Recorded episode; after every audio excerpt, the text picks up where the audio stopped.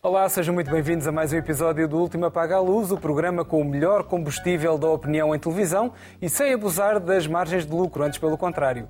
Vamos já avançar para a análise das notícias da semana e para isso tenho comigo os melhores especialistas, o especialista em comunicação Rodrigo Moita de Deus, o jornalista Joaquim Vieira, a historiadora Raquel Varela e a escritora Inês Pedrosa. Começamos em modo massa crítica a propósito de bombas, mas de gasolina.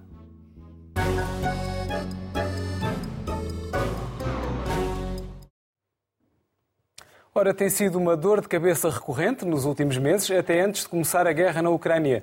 Estou a falar do preço dos combustíveis, cuja, cuja subida quase impiedosa tem feito moça nas carteiras dos portugueses, sem que se veja uma reação especialmente vigorosa. O povo refila, mas paga. O governo mostra-se preocupado e acena com vouchers e as gasolineiras. Enfim, digamos que os lucros de empresas como a Galp falam por si. Claro, num cenário como este, há quem diga que a culpa é do Estado, que agrava tudo com os seus impostos. E a pergunta é mesmo essa: a culpa é dos impostos, sim ou não, Rodrigo?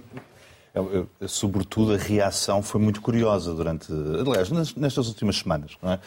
Dizia que sempre que a crise eh, económica aumenta, a irracionalidade também é diretamente proporcional. E a falta de fé nas instituições também. Todas, não é? Nós acreditamos sempre que há assim uma conspiração. Eu trouxe-vos umas imagens engraçadas, engraçadas, eh, só dizendo, perdoem-me a minha imodéstia, eu pedi à nossa realização para pôr no ar a primeira imagem. Isto é o conjunto de entidades que estão normalmente relacionadas um, com a questão dos combustíveis. Entidades públicas, bem vistas as coisas, não é? A ASAI, a ENSE, os dois ministérios. E a parte pública está ali porque é acionista da Galp. Não é? Portanto, o Estado continua a ser acionista da Galp. Portanto, cada vez que se faz uma reunião só das entidades responsáveis pela supervisão, são pelo menos 10 pessoas, vão duas pessoas por reunião, aquela é uma conferência interministerial, portanto é uma coisa complicada. E a pedir para pormos no ar a segunda imagem, uh, algo mais simplesinho. Isto é um site da Direção-Geral de Energia e Geologia, uh, com o preço dos combustíveis em todas as bombas de gasolina do país. Portanto, isto é factual. É uma daquelas coisas. Deve ter 10, 15 pessoas a trabalhar no site, que alimentam o site e põem lá todos os dias o preço. Tem sempre a ser atualizado também, sempre, não é fácil. Diariamente. E tem lá o histórico todo, aquilo é uma coisa, é uma coisa espetacular, o Estado gastar dinheiro a fazer um inventário dos preços dos combustíveis.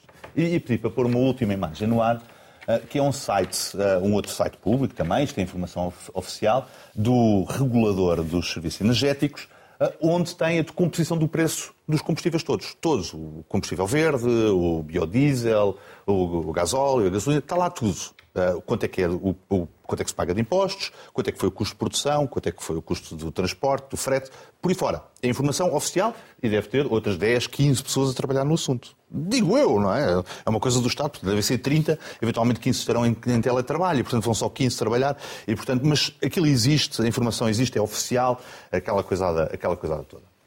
E, como eu vos dizia, a, a, crise económica aumenta, a fé nas instituições diminui proporcionalmente. E depois nós vemos as notícias a aparecer e vamos atrás de, das notícias. Uh, foi notícia os lucros da Galp, não é? Os 155 milhões de, milhões de euros. No mesmo dia, por acaso, que eu fui, enfim, do ponto de vista, uh, eles podiam ter sido mais chicos espertos não divulgar os resultados no mesmo dia, mas é difícil, não é? Porque têm compromissos com a Bolsa, uhum. uh, mas não divulgar os resultados no mesmo dia do, do, da redução dos impostos nos combustíveis. Mas foi, foi anunciado.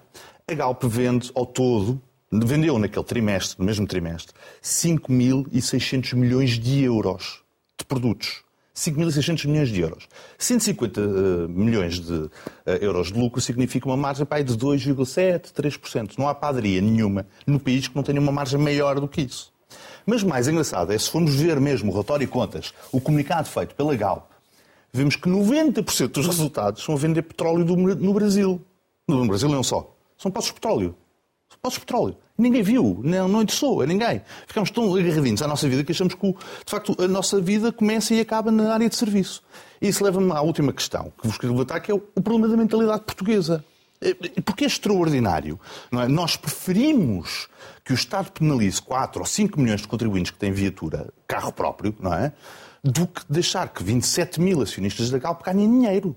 Isso não, isso é que não pode ser. Alguém. Primeiro, nós não, não, nem sequer concebemos a ideia de uma empresa ser lucrativa, não é? Porque lucro é crime. A mais-valia é crime. Nós achamos que isto estivesse tão interiorizado no nosso, na nossa conversa diária. É? Tem lucros, é, depende da intuação. O, o, lucro é crime. Eles estão a roubar alguém. Porque a única maneira de uma empresa ganhar dinheiro é roubando alguém. E roubar é nós, claro. Evidentemente, esquecendo-nos de facto as empresas têm eh, as atividades, no caso, empresas cotadas em bolsa de que prestar contas, há reguladores, etc. Em vez de reclamarmos com os reguladores, com, com o Estado, que devia supervisionar este tipo de situações, não, vamos às empresas com crime, crime, lucro é crime, lucro é crime. Joaquim. País pequenino. Isso é um fé diverso, de facto, esta história dos lucros das empresas. Sempre que há lucros das empresas, eh, há conversa à volta disso. É, os bancos é a mesma coisa. E, e de facto, nesse aspecto, estou de acordo com o Rodrigo, as pessoas nem vão ver qual é a origem desses lucros e porquê é que existem esses lucros. Uh, a primeira ideia que se tem é que as empresas estão a, a, a, colocar margens excessivas de lucro sobre os produtos. E nem, pelo que eu sei, e isso é regulado lá, com estas entidades todas que o, que o Diego acabou de apresentar, uh, tanto as margens de lucro das, das, dos produtores como dos, dos distribuidores são perfeitamente reguladas, feitas, e, portanto, acho que eles nem ganham mais onde estão, porque, porque o preço é mais caro, eh, enfim, não sei. Mas isso está sujeito, de facto, a regras muito fixas e não é por aí. E também não estou a ver que, de uma forma filantrópica, agora estas empresas vão abdicar de 100 milhões de, de, euros para entregar a quem? Ao Estado, uh, diretamente aos cidadãos? Uh, não, não, parece. Agora, o, aqui o problema é que também se criou uma expectativa da responsabilidade do próprio Primeiro-Ministro, porque ele anunciou uh, no Parlamento que, dada a redução do ISP, portanto, o Imposto sobre Produtos Petrolíferos, uh, de, de 20 cêntimos por, por litro, que isso ia refletir-se no preço depois do, do, do, produto do combustível, não é? menos 20 cêntimos. E não aconteceu. E não aconteceu porquê? Porque, entretanto, uh, houve mais um aumento, porque esses aumentos também não são controlados por ninguém da, das entidades oficiais em Portugal, relacionado com o aumento dos preços petrolíferos eh, eh, diretamente do produtor. E, portanto, isso absorveu muito tal, da tal redução do ISP. Foi, mesmo assim, houve uma redução do preço por causa do, do, ISP, mas não tanto como as pessoas estavam à espera.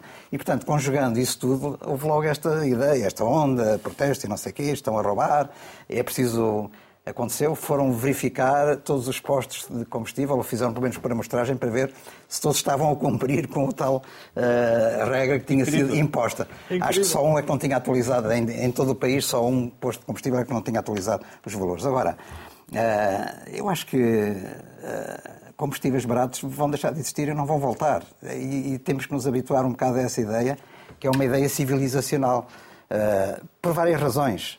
É um produto que, embora exista ainda em abundância, vai ser cada vez mais escasso, mas estamos numa fase em que é preciso acelerar a luta pelas alterações climáticas, contra, aliás, contra as alterações contra o aquecimento global, e, portanto, a tendência, e isso, como se sabe, grande parte daquilo que é a responsabilidade pela emissão de gases tóxicos vem do consumo de combustíveis fósseis, e, portanto, a tendência no futuro é que os, Uh, os impostos ainda querem são mais do que aquilo que é na atualidade. E agora isto é conjugado também com uma coisa mais conjuntural, que é o problema da guerra da Ucrânia, e portanto se tentar uh,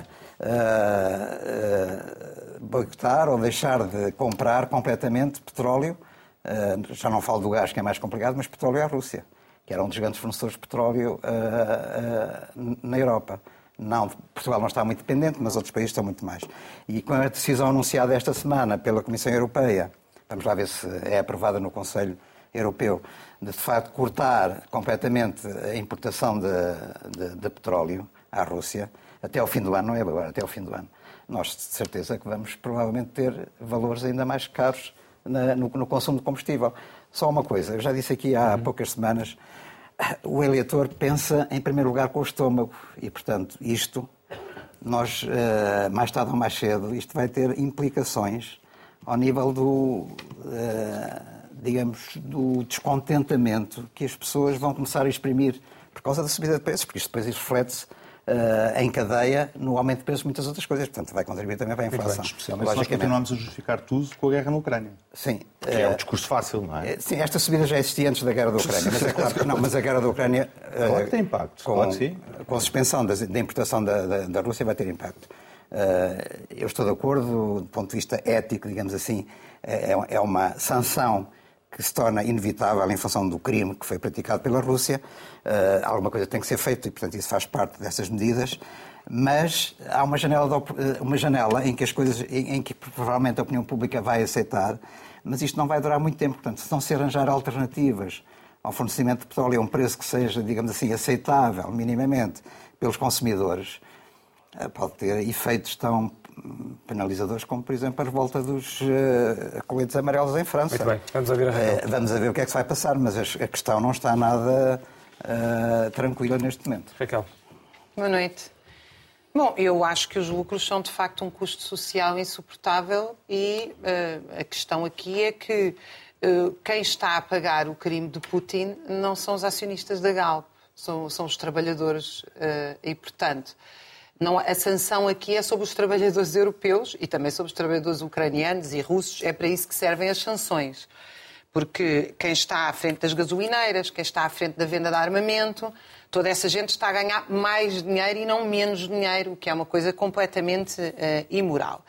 E depois isto é insustentável, porque o preço do pão aumentou 8,4% num ano do peixe 7,9%, do leite 5,7%, do óleo e gorduras 32%. Portanto, o que nós estamos aqui a falar não é do direito, quer dizer, o que de facto quem defende que estes lucros são justos, o que está a dizer é que o direito a ser remunerado pelo trabalho dos outros se sobrepõe ao direito dos outros se alimentarem dignamente todos os dias. Mas não são lucros. E isto, e isto, e gostava de explicar também que os lucros, todos eles, os lucros vêm do trabalho dos outros, não vêm da inteligência dos acionistas. Porque quando nós pegamos em toda a cadeia produtiva, não há nenhuma razão para os preços terem aumentado. Porque a exploração de petróleo depende do quê? Dos trabalhadores que trabalham nas plataformas petrolíferas. Tiveram aumentos? Não. As máquinas para perfurar petróleo dependem, no limite, de mineiros que retiram minérios, etc., de trabalhadores que trabalham nas fábricas a fazer essas máquinas. Alguém dessa gente teve aumento? Não. Os marinheiros que transportam tiveram aumento? Não. Os trabalhadores que trabalham nos gasodutos tiveram aumento? Não. Os estivadores que descarregam tiveram aumento? Não. Os caministas que as transportam tiveram aumento? Não. Portanto, quem anda aqui a ganhar dinheiro são acionistas, porque consideram que o seu direito a ver a propriedade remunerada se deve impor a toda a sociedade com um sofrimento absolutamente brutal ao ponto das pessoas não conseguirem comer. E quando eu digo que não Mas, conseguem não, comer, estás a, estás quando eu digo, deixa-me só terminar. Estás a baralhar custos com lucros. Não, não, não. Eu estás, estou a colocar, estou a explicar que não há aumento de custos. O preço do pão aumenta porque os cereais não conseguem chegar estou a Portugal. Estou a explicar que não há aumento de custos. Agora vou continuar. Mas como é que tu consegues explicar isso se houve uma pandemia em 2012, e as logísticas romperam? Em 2012, o rendimento médio bruto anual declarado, para efeitos do IRS, no agregado mais alto, era 150 vezes superior ao agregado mais baixo. 2012. Estás a falar de Portugal. Em Portugal. Hoje é 209 vezes mais. Portanto, o que nós temos é um crescimento absolutamente brutal da desigualdade. Os empregadores em Portugal, patrões, são 3,2%. A população que trabalha é 85,6%. Estes 85,6%, os patrões gerem força de trabalho. Ah, não trabalham. Não trabalham, claro. Gerem força claro. de trabalho. Gerem e vivem do trabalho dos outros. E o pequeno empresário também. O 85... Há muitos pequenos empresários que, na verdade, são trabalhadores. Estão é convencidos que são pequenos ah, empresários. Mas isso é outra pois. questão. Mas podemos discutir isso. Isso é verdade. Em Portugal não, não, há muito é, pequena... é porque, é porque então a estatística já não bate certo. 85,6% é? da população empregada tem 37,9% da riqueza. Já os 3,2% têm 39,1%.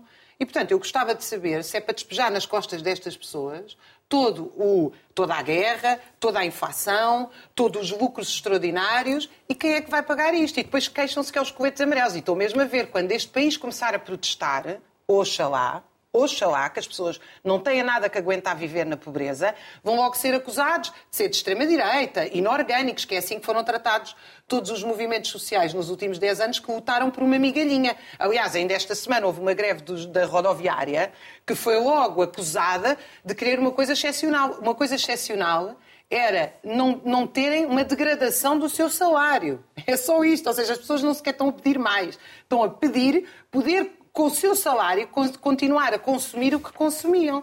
Portanto, nós temos que fazer opções e as opções que o Governo tem feitas são claras. O Governo pode controlar os preços e as margens das refinarias. pode impor o controle de preços. O que o governo está a fazer ao não impor o controle de preços é a impor a degradação dos salários. Não há outra opção. Mas a margem é é isso a controlada. Raquel. Acabei de explicar que isso até vem num site. A margem Não, é desculpa, controlada. o governo não está a fazer nenhum Oh, oh, controle de Raquel, preços. Raquel, a margem é controlada. Acabei de explicar. Há um site, vais aqui, Está bem, mas o site não controla os e vês, preços. e vês que a margem é controlada. Sim, o site não controla os A preços. margem é controlada. E a prova disso é que os preços sobem. Não, a prova não, disso é que os preços Raquel, não param de subir. Raquel, é simples como isto. Não, é objetivo. Há governo um, controla os preços, há então um, não controla há um os site preços. onde essa margem está controlada. A ASAI aplica, aplica essas margens. Então, vamos ver se todos os portugueses conseguem ter no É seu simples. bolso o que se passa no é site. Simples, é simples. O- Em França, o Macron fez um tabulamento de preços. Pois e Exatamente. depois mais tarde vão pagar. Exatamente. Em Portugal também tiveste tabulamento uma de preço solução e depois- e alternativa. depois andaste a pagar É aquilo claro durante que os 10 anos. mais tarde vão contribuir isso, não é? Claro, Inês. claro. É uma dívida que se vai acumulando. Não, menos para a Raquel. Nós, menos para a Raquel nós estar a nossa dívida, dificilmente podemos fazer. Claro. Mas o que está a Claro, fazer é aumentar a dívida, porque o parque, a diminuição dos impostos ainda por cima, está a recair na- nas costas dos trabalhadores, que eu Vamos saiba, não há não nenhum vamos mas impostos extraordinários sobre as empresas. sem perceber essa diferença. O Rodrigo, eu vamos achei, que tinha acabado já, a sério. É uma coisa. Boa noite.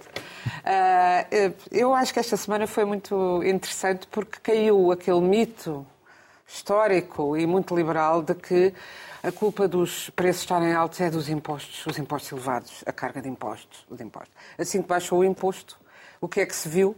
Os grandes liberais que- do, do negócio ah, aumentaram os custos de produção. Caiu, calhou tudo, quer dizer, não foi só na mesma semana que foi anunciado ah, ah, que descia o imposto sobre os combustíveis e veio logo a seguir, realmente uma coincidência um bocadinho feliz, como o Rodrigo disse, ah, os lucros extraordinários que a Galp teve, mas ao, ao mesmo tempo também apareceu uma administradora da Galp a explicar que não se podia, que não, não- a razão pela qual não se refletiam os tais menos 20 cêntimos não se podiam refletir é porque tinha havido um aumento dos custos de produção e tínhamos que eh, ter isso em conta. É realmente, eu acho que qualquer pessoa, qualquer cidadão se sente revoltado, não porque o lucro seja um crime, mas porque a desigualdade realmente tem vindo a crescer entre os que menos podem e os que mais podem. E depois há outras coisas, como por exemplo, não, eh, eh, também temos leis anti-cartel. E, no entanto, atravessa-se este país, numa autoestrada, vai-se vendo ah, os preços de, de- que têm aquelas coisas de informação para se ver que não há cartelização e são. Assim, uh, são dois iguais e um diferente por décimas, organizam-se todos. todos Esta semana, mesmo. às vezes todos iguais, mas é Às raro. vezes é todos iguais. A maior- renda, porque a renda cobrada. Hoje eram dois é a mesma. iguais e um ligeiramente Porque a diferente, renda, que é para porque a renda é cobrada é a mesma. e, portanto, eu expliquei outra coisa. vivemos num país, ah, num país não, num mundo, porque isto não é, não é um problema do país. De facto, eu, eu pessoalmente não teria ah, proposto, quer dizer, ter- eu sendo governo não teria feito a descida de impostos porque foram imediatamente comidos pela, pela, pelo aumento dos custos de produção, ou seja, Mas a gasolina aumentou. ah, não, não os baixou, mas não baixou. Não ba- Baixou, baixou. Baixou, baixou. Olha, quer dizer, é o filme. E vai Baixou, baixou, Inês. baixou não- pouco Não, e vai voltar a subir. Baixou. Não baixou, não baixou, pelo menos. Quer dizer, não provou-se. Não baixou, baixou residualmente em relação ao que tinha sido Residualmente significa uma redução de mais de 10 cêntimos, mas menos de 20. Ma- E vai aumentar, e vai aumentar, Eh, como se o sabe. do petróleo continuar a aumentar, é pronto, normal que pronto, aumente. Claro. E é evidente que isso cria. ah, o problema destas coisas é que rea- as pessoas estão muito solidárias com a Ucrânia. Isto não é por causa da guerra da Ucrânia, em Portugal ainda menos, porque Portugal.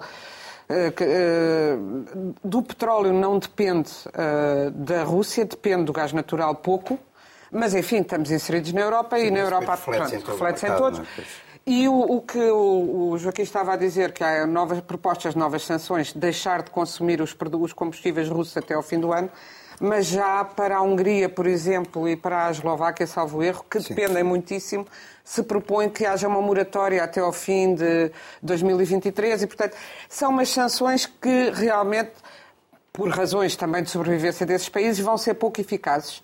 Vão refletir-se também sobre, os eh, sobre a qualidade de vida dos países e dos cidadãos. E vão, e eu temo muito esse lado, criar eh, problemas de revolta, natural revolta social, que, infelizmente, nos tempos que correm, puxam todos muito para a direita, como temos vindo Os coletes, Os coletes amarelos, amarelos acabam... não foram, foram, foram- expulsaram a extrema-direita, os coletes amarelos. Eles bem tentaram cavalgar e foram expulsos. Bem, a extrema-direita em França não, não está pequena. Não, não é? aos extrema-direita E em. Portugal, em Portugal a extrema-direita cresceu extraordinariamente eh, nos últimos tempos e a revolta, nós até vemos o que está a passar nos Estados Unidos, que está de novo a extrema-direita a fazer o papel da, da revolta e, no, no caso, a tirar direitos que julgávamos adquiridos para sempre, direitos básicos de saúde reprodutiva das mulheres. E, portanto, temos esse, temos esse, esse, esse problema que é muito difícil, que é de muito difícil resolução. Ah, e eu acho que quanto mais se prolongar a guerra na Ucrânia, ah, mas que eu não vejo, quer dizer, eu até vejo, mas é com intervenção, com intervenção militar direta, não só de armas, militar direta, porque senão isto vai se arrastar durante anos e anos, mas não se pode, porque não pertence à NATO, porque depois é a invasão, não sei o quê. Eu, eu já, Não, neste porque há momento. armas nucleares. Pronto, e porque há armas nucleares do é? outro lado também. Sobretudo isso. A não é? destruição do mundo Exatamente. poderá ter alguma coisa Poderá a ver ter com alguma influência. Está, diretamente Mas relacionado. eu também acho, é assim, ontem vi, ontem, ontem, ontem, o Lukashenko a dizer uma coisa. Eu vi também. Eu fiquei parva. Presidente o, da Bielorrússia. presidente da Bielorrússia, grande amigo de Putin, a dizer ninguém vai, quer dizer, a Rússia não vai ter, nunca vai usar, eu espero que nunca use as armas nucleares, porque seremos todos, o mundo não pode ser, os problemas não se resolvem assim, com um discurso Não, mas estadista, per- sensatez. Eu, tive- eu tive caso para trazer essas declarações, porque ele, primeiro diz a Rússia não vai utilizar armas nucleares porque nós estamos aqui ao lado. Ah, e porque o mundo também vai pelos ares. É verdade, Mas é verdade. primeira é verdade. é uma coisa Não, mas deu, deu essa garantia, pronto. Que nos, nos... Agora, eh, realmente, Mas tu achas que os bom. protestos, os protestos sociais são todos de, extrema-direita nos últimos momento- 10 anos? Neste momento, nos últimos. Na Europa, não são todos, claro que não são. Então o que é que foram os protestos da Inglaterra, Não, nos Estados Unidos? Foram tivemos- protestos de esquerda do mais e nós, progressista e, nós, e nós, felizmente. Temos é falta desses protestos de de esquerda. mas não é isso que normalmente, mas não é isso que está. O que eu estou a dizer é não temos vindo, não temos estado a ver a esquerda crescer no nosso Parlamento e temos estado é a ver a verdade. extrema direita crescer. Isso é e isso tem sido uma tendência e claro e, e vai por aqui, vai pelo- por estas eh, por estas questões eh, financeiras muito imediatas. Agora eu acho que cortar nos impostos é assim, eh, dirás toda a gente tem carro, mas é assim, há gente que não tem carro e que beneficia dos impostos que são sobre os combustíveis. Nunca é, É? nunca é a é solução. Não, nunca é a é que solução isso cortar nos? Impostos. Seria uma solução mais interessante, sim, tabelar. eh, tabelar o, o preço dos combustíveis eh, e não me parece que necessariamente tivéssemos que o pagar mais tarde. É uma questão. É, o mundo tem que se virar, que é assim, os ricos têm, nós, já, nós já resgatámos a banca, já resgatámos com o Covid as farmacêuticas, agora vamos começar a resgatar os, as- os petróleos. E, e tem há uma coisa que tem que se inverter nisto, porque a desigualdade está a crescer. E eu acho que a certa altura têm de se fazer leis não só anti-cartel, mas an- anti-desigualdade social excessiva e, portanto, de contenção ah, do lucro excessivo. Eu acho que há leis para isso já. Vamos aqui ao nosso Mas não- extra não- extra. não- Por acaso acho que há não- vez existe. que não vai ser o tema principal, que vai ser um pouco mais curto que o tema da abertura, mas normalmente é o tema principal da semana.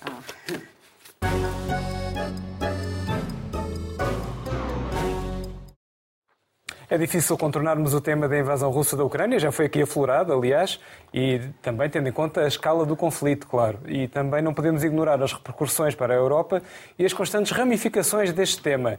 A ofensiva parece estar numa espécie de impasse e esta semana houve outros tópicos relacionados para todos os gostos. A decisão da União Europeia de acabar com as compras de petróleo russo, que falou Joaquim, as ondas de choque na Câmara de Setúbal por causa da recepção a refugiados ou a alegada multiplicação de livros de Adolf Hitler encontrados em casas da Ucrânia. Pelo meio, fala-se muito de propaganda e é esse o teu ângulo escolhido, Raquel. Também, eh, e talvez salientar dois pontos. Eu penso que uma das, uma das notas essenciais que se tem passado na Europa, aliás, completamente monotemática e sem contraditório a propósito da guerra da Ucrânia, e curiosamente é algo que é dominante nos médias e nos governos, porque eu lembro-me de Zelensky ter apoio, a- a- a- apelado a manifestações de massa na Europa para se enviar armas para a Ucrânia e não houve manifestações nenhumas, apesar disso ter vindo nos médias esse apelo. Portanto, eu penso que a maioria do povo europeu não quer uma guerra e quanto, aliás, mais para norte e próximo da Ucrânia se vai e onde a Segunda Guerra foi mais dura, onde se sabe o que é que é uma guerra a sério, menos querem. E, portanto, dentro da Alemanha, por exemplo, há uma controvérsia eh, estrutural sobre o que é que a Alemanha deve fazer. Mas eu queria mostrar uh, duas imagens. Uma é de Lula da Silva, que deu uma entrevista à Time, dizendo que para ele uh, Putin estava errado com a invasão, mas Zelensky não mostrou nenhuma vontade de parar a guerra nem a NATO. E a outra é do Papa Francisco, onde, perguntado sobre o que é que considera, considera que há uma invasão russa e uma provocação da NATO. E, portanto, acabar com esta simplificação de que só há um agressor e só há um agredido. Evidentemente que há muito mais gente, infelizmente, do que só Putin a querer esta guerra e esta situação. Mas, sobretudo, o que eu queria mostrar aqui é que há outras versões da história e que caricaturar estas versões como se toda a gente fosse amiga de Putin ou pró-Putin é, de facto, é, é tentar caricaturar o debate, é tentar acabar com o debate. A segunda nota que eu queria dar sobre a propaganda é a completa lavagem que tem sido feita, aliás, aqui também no nosso programa sobre o Batalhão Azov. Então eu trouxe duas reportagens grandes da CNN e do Washington Post, que também queria mostrar, deste mês, não são de há vários anos, sobre uh, a extrema-direita na Ucrânia e no Batalhão Azov, onde as descrições são absolutamente dantescas, porque o historial deste movimento é perseguição a imigrantes, expulsão com violência e ataque a sedes de sindicatos, expulsão de ciganos e o do Washington Post, onde estão citados, eu posso citar um, mas leiam os artigos que vale a pena, um relatório do Departamento de Estado norte-americano de 2018 sobre um ataque a um campo de uh, ciganos por este movimento e onde está citado, por exemplo, que o Canadá se recusou a treiná-los porque não tem, não tem dúvidas que é um grupo de extrema-direita, há dúvida se é um grupo terrorista ou não. Os Estados Unidos mudaram, consideram que devem financiar e devem treinar uh, este grupo a partir do momento em que é inserido nas Forças Armadas. Evidentemente que um nazi inserido nas Forças Armadas não deixa de ser nazi. O que passa é criar um problema para as Forças Armadas, do meu ponto de vista. Sobre a nota de Setúbal, eu queria deixar uma nota que a mim parece que, como qualquer guerra, esta guerra tem um, acarinhado e lançado na fogueira todos os princípios democráticos e acarinhado a xenofobia. Porque nós assistimos a uma campanha anticomunista, a que não é alheia à vitória da, da Iniciativa Liberal, onde participou no desfile do 25 de Abril a embaixadora da Ucrânia, que se recusou a participar no desfile do 25 de Abril unitário, e a força do Chega, lançando. Pelos organizadores. e aceitou. E aceitou. Não, foi convidada pelos organizadores do desfile unitário. Há um desfile unitário? Uh, há, há, um desfile unitário aberto a toda a gente. Eu nunca fui convidada e participo Ela foi convidada sempre. pela Iniciativa Liberal. Pronto, eu e aceitou. Sou, não sou eleitor da Iniciativa Liberal, mas acho que foram os únicos que a convidaram. E aceitou eles. participar convidou, no é? desfile é? da Iniciativa Liberal. Bom, a minha nota sobre esta campanha anticomunista, que é disso que se trata, é a seguinte: uh, a, conversa, a forma como a notícia foi dada, é uma forma completamente xenófoba, que é russos. Uh, as, russos a, a, usar dados ou a pedir dados abusivos de ucranianos, que eu não sei se aconteceu ou não. do Expresso, que foi manchete Não sei se passada. aconteceu ou não. Sei que, entretanto, há uma investigação em curso.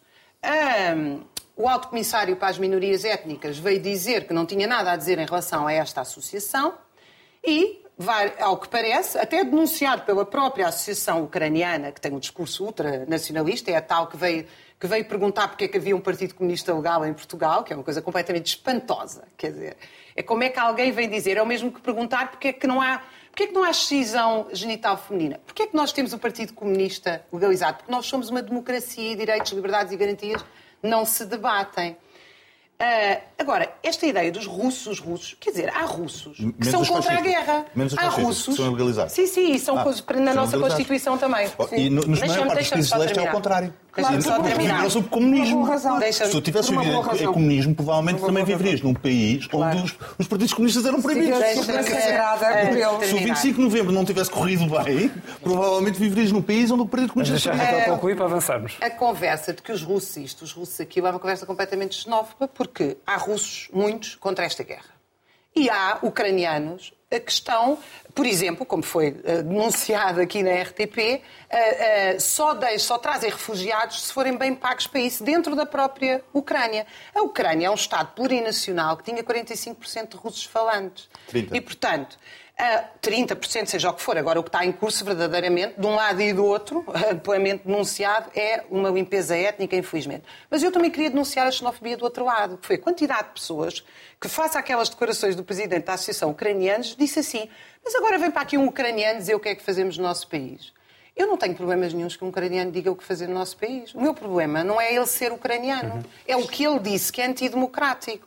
Portanto, é muito importante, nestas alturas, que são alturas propícias à xenofobia, nós metemos na cabeça que o passaporte das pessoas não as identifica. O que as identifica são os valores que elas defendem. E nós temos certamente ucranianos obviamente, e devem ser protegidos refugiados. Temos certamente ucranianos do lado errado, os que apoiam a extrema-direita, como temos russos a apoiar a extrema-direita, como temos russos contra a guerra. E, portanto, é muito importante nós acabarmos com esta limpeza étnica da linguagem, que é o que nós andamos a fazer, que é incentivar a limpeza étnica no terreno. Vamos a Inês. Inês. Bom, os valores que nós defendemos, o primeiríssimo parece-me que é a, a independência dos povos, a, a autodeterminação e o direito de cada cidadão a não ser massacrado por uma invasão de outro país.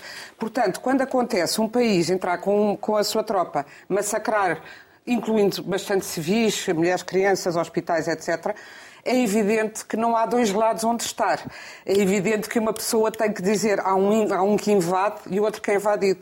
Por muito mal que o outro se tenha comportado na história e por muitas. porque a história, toda a história, nenhum povo incluindo Portugal, nenhum povo, nenhum no mundo tem uma história limpa, perfeita de, uh, de, de, não ser, por exemplo, um povo que não é nacionalista. É muito engraçado acusar-se o nacionalismo ucraniano, quando o que eu vejo é a Ucrânia defender o seu país de um, de um outro país que quer tornar-se maior ou seja, a, Rússia é que quer que, que o é seu nacionalismo ultranacionalista entrar pela Ucrânia ah, dentro. Mas eu pondero o ultranacionalismo Pronto, e portanto, não há, não, não parece-me que não há qualquer dúvida numa situação, seja qual for, e haja ou, não, haja ou não nazis no batalhão Azov, ou tenha ele sido começado por um nazi que, entretanto, se integrou ou que não se integrou, essa não é hoje em dia a questão, nem é. Porque a questão é, há um país grande, enorme, com, supostamente, com um grande exército, embora não, não seja felizmente tão grandioso como se pensava, a massacrar outro país e essa é que é a realidade. Depois, uh, ser russo, ser russo não tem eu problema. concordo. Há um Agora, povo a massacrar o outro. Não, só, só te quero fazer esta pergunta. Essa realidade, que é um povo a massacrar outro, com o qual eu concordo, os russos invadiram a Ucrânia, não nos faz dizer que o batalhão Azov deixou de ser nazi. Não, não nos faz dizer isso, não Porque a verdade, o nosso compromisso com a verdade é muito importante. Sim, sim, sim, pode ter nazis, mas o que é que o batalhão? É o, é o Mariupol? É quem está em Mariupol? É quem está em Mariupol, pelos vistos. O batalhão Azov que está em Mariupol, como Bom, pelas notícias... Não, estão lá ainda imensos civis, tanto é que estavam, que saíram 500 nos últimos dias. Isso é a narrativa do Putin da desnazificação, que é o pretexto que ele tem para, segundo para invadir a Ucrânia. é o batalhão Azov que está em Mariupol, é o Zelensky que diz. Tem um batalhão e tem civis e uh, tem e a verdade é que a Rússia concentrou-se ali precisamente eh, também por causa dessa história de combater o, o, tal do batalhão Azov, mas também porque quer Mariupol estrategicamente, a colocação geoestratégica de Mariupol para eles é importante. E a verdade é que Guterres, que como eu aqui, acordou tarde, mas acordou, ele agora tem dito a, eh, a diplomacia é silenciosa. Eu acho que sim, mas era bom que tivesse sido silenciosa dois meses antes. É só isso que eu digo. E agora, fora isso, conseguiu já tirar lá, já ninguém lhe tira essa, essa coisa maravilhosa que é, ele já salvou pelo menos 500 e tal vidas que estavam lá naquele inferno de Mariupol há dois meses. Uh, conseguiu os tais corredores humanitários, embora a Rússia nem isso tenha cumprido. Uh, juro, prometeu, comprometeu-se a parar os bombardeamentos enquanto vinham os tais, as tais caminhonetas e isso tem sido complicado, os bombardeamentos não pararam em Mariupol nem noutros sítios, mas Mariupol tem sido uh, o inferno que se sabe, um genocídio total e, portanto, não há dois lados num genocídio. Há um que está a ser, há um assassinato a, a, a ser visto uh, por todos nós. E quanto à recepção aos ucranianos, de facto, tem de ser, não, a questão não é serem russos, e não, é serem russos pró-Kremlin e com ligações à embaixada. E que, portanto, nós fizemos o alarido que fizemos. E bem, quando se soube que a Câmara Câmara de Fernando Medina tinha dado dados pessoais uh, de, precisamente de manifestantes russos anti-Kremlin ao Kremlin, e aqui estes, este casal, eh, quando recebia os, os, os ucranianos, pedia-lhes dados pessoais, designadamente da família, onde é que estavam, onde é que estavam a combater, etc. E, portanto, claro que nada disso pode acontecer, porque as pessoas têm de ser protegidas eh, e, e, e não, não há campanha nenhuma de xenofobia nisso, senão defesa dos direitos, parece-me, essenciais das pessoas. Rodrigo. Porque, ao contrário daquilo que a Raquel disse, eu, eu, eu acredito que tem havido e, e, tenho visto bastante contraditório. Ou seja, é extraordinário, aliás, o tempo de antena desproporcionado que o Partido Comunista tem tido. Desproporcionado em relação ao seu peso parlamentar. Quer dizer, o, o, Partido Comunista hoje em dia é um partido tão irrelevante do ponto de vista parlamentar que provavelmente nem justificaria ser chamado tantas vezes a comentar assuntos de atualidade. E acontece exatamente porque tem uma posição mais exótica sobre esta, esta questão mas da, da invasão chamado deputado debaixo de fogo, não é? Mas, mas para eles é Há ótimo. Comentadores, mas... há Raquel e há vários. Há vários, há vários. Quer dizer, redes, quer dizer, não, não é. Nós, apesar de termos bloqueado a RT e o Sputnik, temos diversidade de opiniões. Ou para nós aqui discutir o tema, não é? Outra vez, quer dizer, e a discutir realmente o tema, não é? Não estamos aqui todos a concordar uns com os outros, e ainda bem. E ainda bem que o Bruno Carvalho vai para, para, para a casa de ucranianos e descobre Mein Kampf. E, Estás a e, falar do e, Bruno o jornalista Carvalho, da CNN. jornalista da CNN. Espetacular aquilo, espero que tenha levado a máquina de lavar os ucranianos também, que seja feliz, aquelas coisas todas. Não, não há problema nenhum com isso. A, a campanha, existir uma campanha, é preciso, para, para que existe uma campanha, é preciso que haja um objetivo para isso. Não há nenhum. Qual é, qual é o objetivo agora de estar a criticar o PCP? Não é relevante, nem sequer do ponto de vista estratégico ou parlamentar. Não, quer dizer, não há nenhuma força obscura que queira, uh, que queira agora fazer uma campanha contra o comunismo, contra o Partido Comunista. Não é nenhuma força obscura. Não, é não, política da iniciativa liberal e do Chega. Ah, eu, eu não sou, como sabes, do Partido Comunista. Mas vamos lá, temos a liberdade. Agora que há uma campanha anticomunista. Ah, um ucraniano pode dizer que não gosta de que exista o Partido Comunista, como qualquer pessoa pode dizer qualquer coisa. Como nós também. Na liberdade de dizer. Na liberdade de dizer. Exatamente, isto não é Rússia. E eu, nem a Ucrânia, nem a Ucrânia. Não, isto não é Rússia, isto não é. Nem a Ucrânia. Vamos a ver o Rodrigo, já estamos com por causa, por causa disso, nós entramos num vórtex dialético que às vezes nos esquecemos do que é que estamos a discutir. Mesmo, literalmente, nós estamos aqui a discutir o batalhão do não sei quantos, que são mil homens numa força de 190 mil homens. Isso justifica a invasão de um país. Nós sabemos porquê. Em 2014, quem reconquistou Mariupol para os ucranianos foi este batalhão Azov. Por isso é que os russos os odeiam. Chamam-nos neonazis para baixo. Aquilo é uma coisa. Humilharam os russos. Uh, e, e, quer dizer, já é a segunda vez que estou a humilhar os russos. Mas, eu, de qualquer maneira, para facilitar a linguagem, eu, trouxe, eu tomei a liberdade de fazer um glossário da Operação Militar Especial que é, na prática, os termos que Moscou utiliza e como é que nós devemos ler o seu significado. Eu trouxe, vou, vou ler alguns exemplos. Sim, sim. O que é que é um nacionalista para Moscou? É qualquer soldado das Forças Armadas de um país soberano que esteja a ser invadido na altura. Isso é um nacionalista, não é? Quando eles dizem nacionalista, é alguém que esteja um, um elemento das Forças Armadas. O que é que é um escudo humano? São casas e prédios que se põem à frente das armas dos russos. Porque as armas são disparadas e há casas que vão a correr para, para, para a frente do, do coisa. Eles chamam, uh, eles chamam escudos humanos. O que é que é um unilateralismo, a Convenção de Genebra, o direito internacional. Isso é unilateralismo. É, é, estão a tentar impor coisas à Rússia. Ou pior, e agora queria chegar aqui à parte importante, o que é que é a esfera de influência? Porque esta é que é a parte importante que nem o PC, que nem o PC, e aí não há honestidade intelectual, quer discutir. Porque, o que é que é a esfera de influência? A esfera de influência é tentar garantir para a Rússia o direito continuar a ter protetorados e colónias. Porque é o nome daquilo. São protetorados e colónias.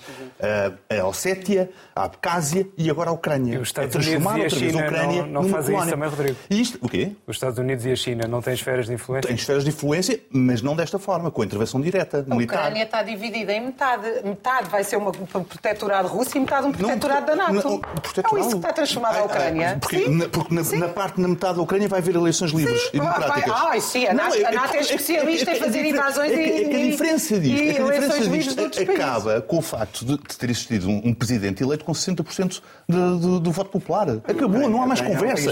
É um país soberano. O é é um direito à autonomia. É, um, é semi-colónia dos Estados Unidos e da Rússia. Isso está transformado. Raquel. Porque toda a sua economia e forças armadas e soberania e, e, até comunicação está completamente dominada daquele lado pelos Estados Unidos e do outro lado pela e Rússia. Frelimo, e a Frelimo é não lutou contra as é forças... E a Frelimo... É E a Frelimo...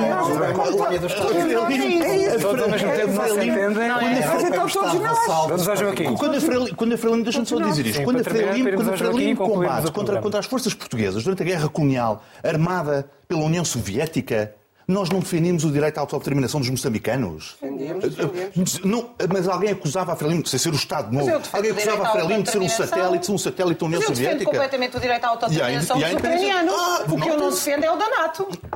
Não, não Autodetermina-se. percebo. Vamos ao Joaquim. Depois de mortes. Não, não Ah, não percebo. percebes? Não, não não, percebes? não, não, Raquel não, Rodrigo, vamos ao Joaquim. É É autodeterminação pós-morte. Joaquim. É autodeterminação Joaquim, para concluirmos. Bom, eu, também já não temos muito tempo, mas Já não. Peço desculpa, peço também desculpa. eu vejo contraditório todos os dias nas televisões e nos jornais a diversidade de opiniões eh, eh, ampla.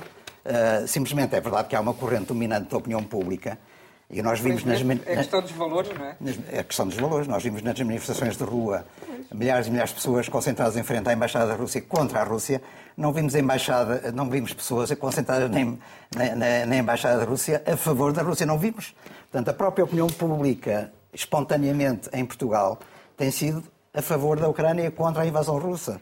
Isto é um dado objetivo e indesmentível. Agora, isso não quer dizer que as televisões e, de uma forma geral, os, os meios de comunicação não procurem eh, pôr em confronto as opiniões mais diversificadas e isso tem, tem sido, felizmente, muito salutar e vejo isso em todo lado. Portanto, dizer que não há, que há, que há pensamento único, como se diz, que as pessoas são perseguidas, que não sabem pensar, eh, que são uma espécie de papagaios da, da NATO e dos americanos, que não existe contraditório.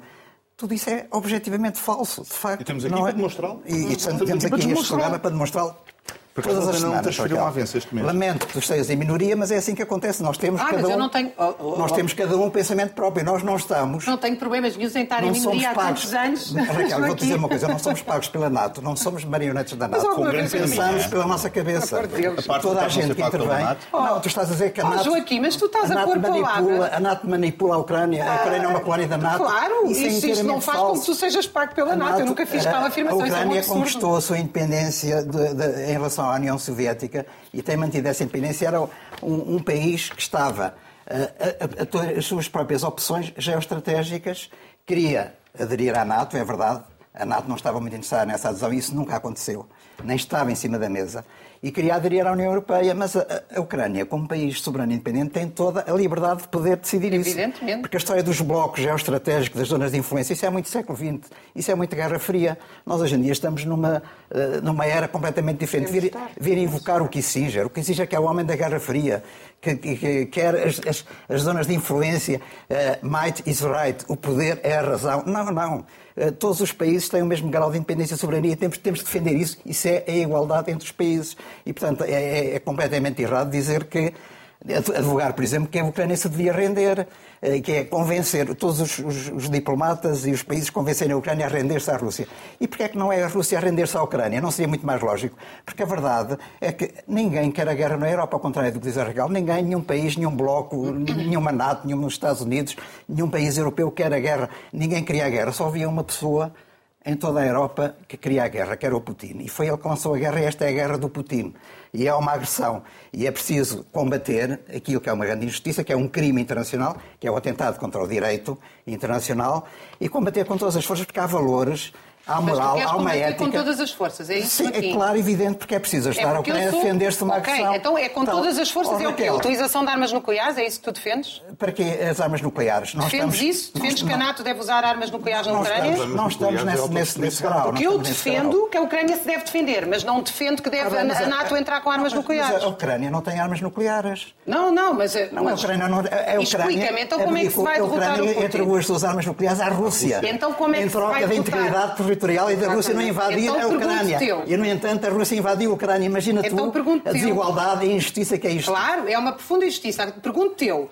Temos, temos pleno acordo de que a Rússia tem armas nucleares e é muito mais forte que a Ucrânia. e, Sim, que, mas- e tu não defendes que a NATO deve usar armas nucleares. Então a NATO não significa o quê? guerra? A NATO não está em guerra. Eu estou de acordo, a NATO não deve usar armas nucleares. Não está em então, guerra, em guerra. então a Raquel. continuação Não da guerra, significa o quê? Que a Ucrânia Significa vai ser apoiar. esmagada e destruída pela Rússia. Ah, mas a que Frelimo, a Frelimo continua a guerra. Qual o é país a alternativa se a. NATO não vai usar armas Olha, nucleares? não, não se apoiou os republicanos contra é os fascistas em Espanha durante a Guerra Civil. Não se apoiou, Três não. anos de guerra. Não, não se apoiou. Não se apoiou. Houve um tratado, Sim, exatamente. houve um tratado assinado. E devia ser apoiado. E devia ser, apoiado. Ah, sem devia- dúvida alguma. devia ser apoiado. Claro. Dizes que se devia ter apoiado os republicanos Claro. em Espanha. Mas achas que não se deve apoiar os ucranianos na Ucrânia? Não, não, eu acho que se deve apoiar. O, país si não critério, é. o duplo critério que, Não, que a eu Raquel acho que se deve apoiar os ucranianos. haveria Não acha que a coisa. NATO deve fazê-lo. Não, mas porquê? Mas a NATO como tem é que é? Deve ser a. NATO. Quem é que deve apoiar os ucranianos? deve ser a NATO. Como é que eles Quem é que deve defendem? apoiar A os ucranianos e porque a? NATO é um bloco imperialista agressivo, não é uma instituição de defesa não. Como é que então eles defendiam? Não, não é Quem a é NATO que está a apoiar, são países membros da NATO que estão a apoiar. Portugal está é a que apoiar.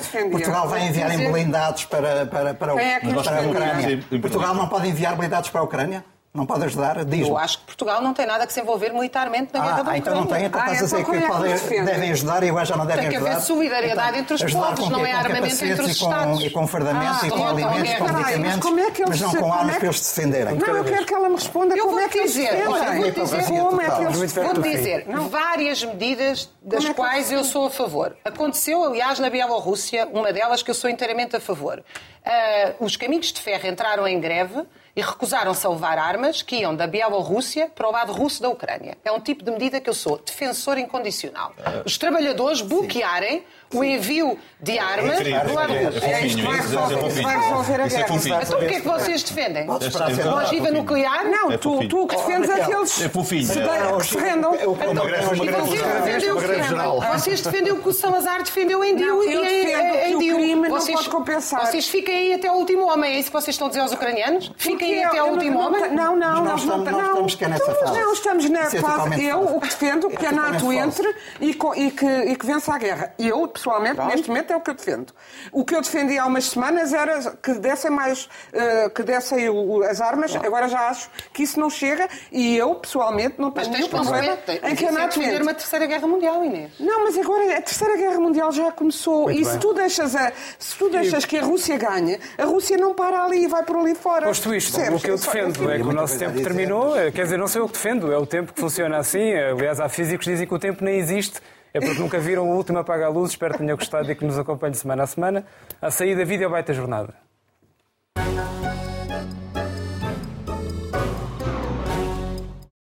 os portugueses preferirão que tão rapidamente quanto possível os preços dos combustíveis comecem a formar-se com menos intervenção e decisão do governo e mais no mercado, deixando atuar os respectivos mecanismos. É um caminho aceitável, aliás, politicamente mais cómodo para o governo e que estamos disponíveis para percorrer se e quando ele representar uma possibilidade real para os consumidores verem diminuir os preços dos combustíveis. E não é que a liberalização aconteceu mesmo? Cuidado com o que preferem, portugueses. Despedirmos com amizade. Até para a semana.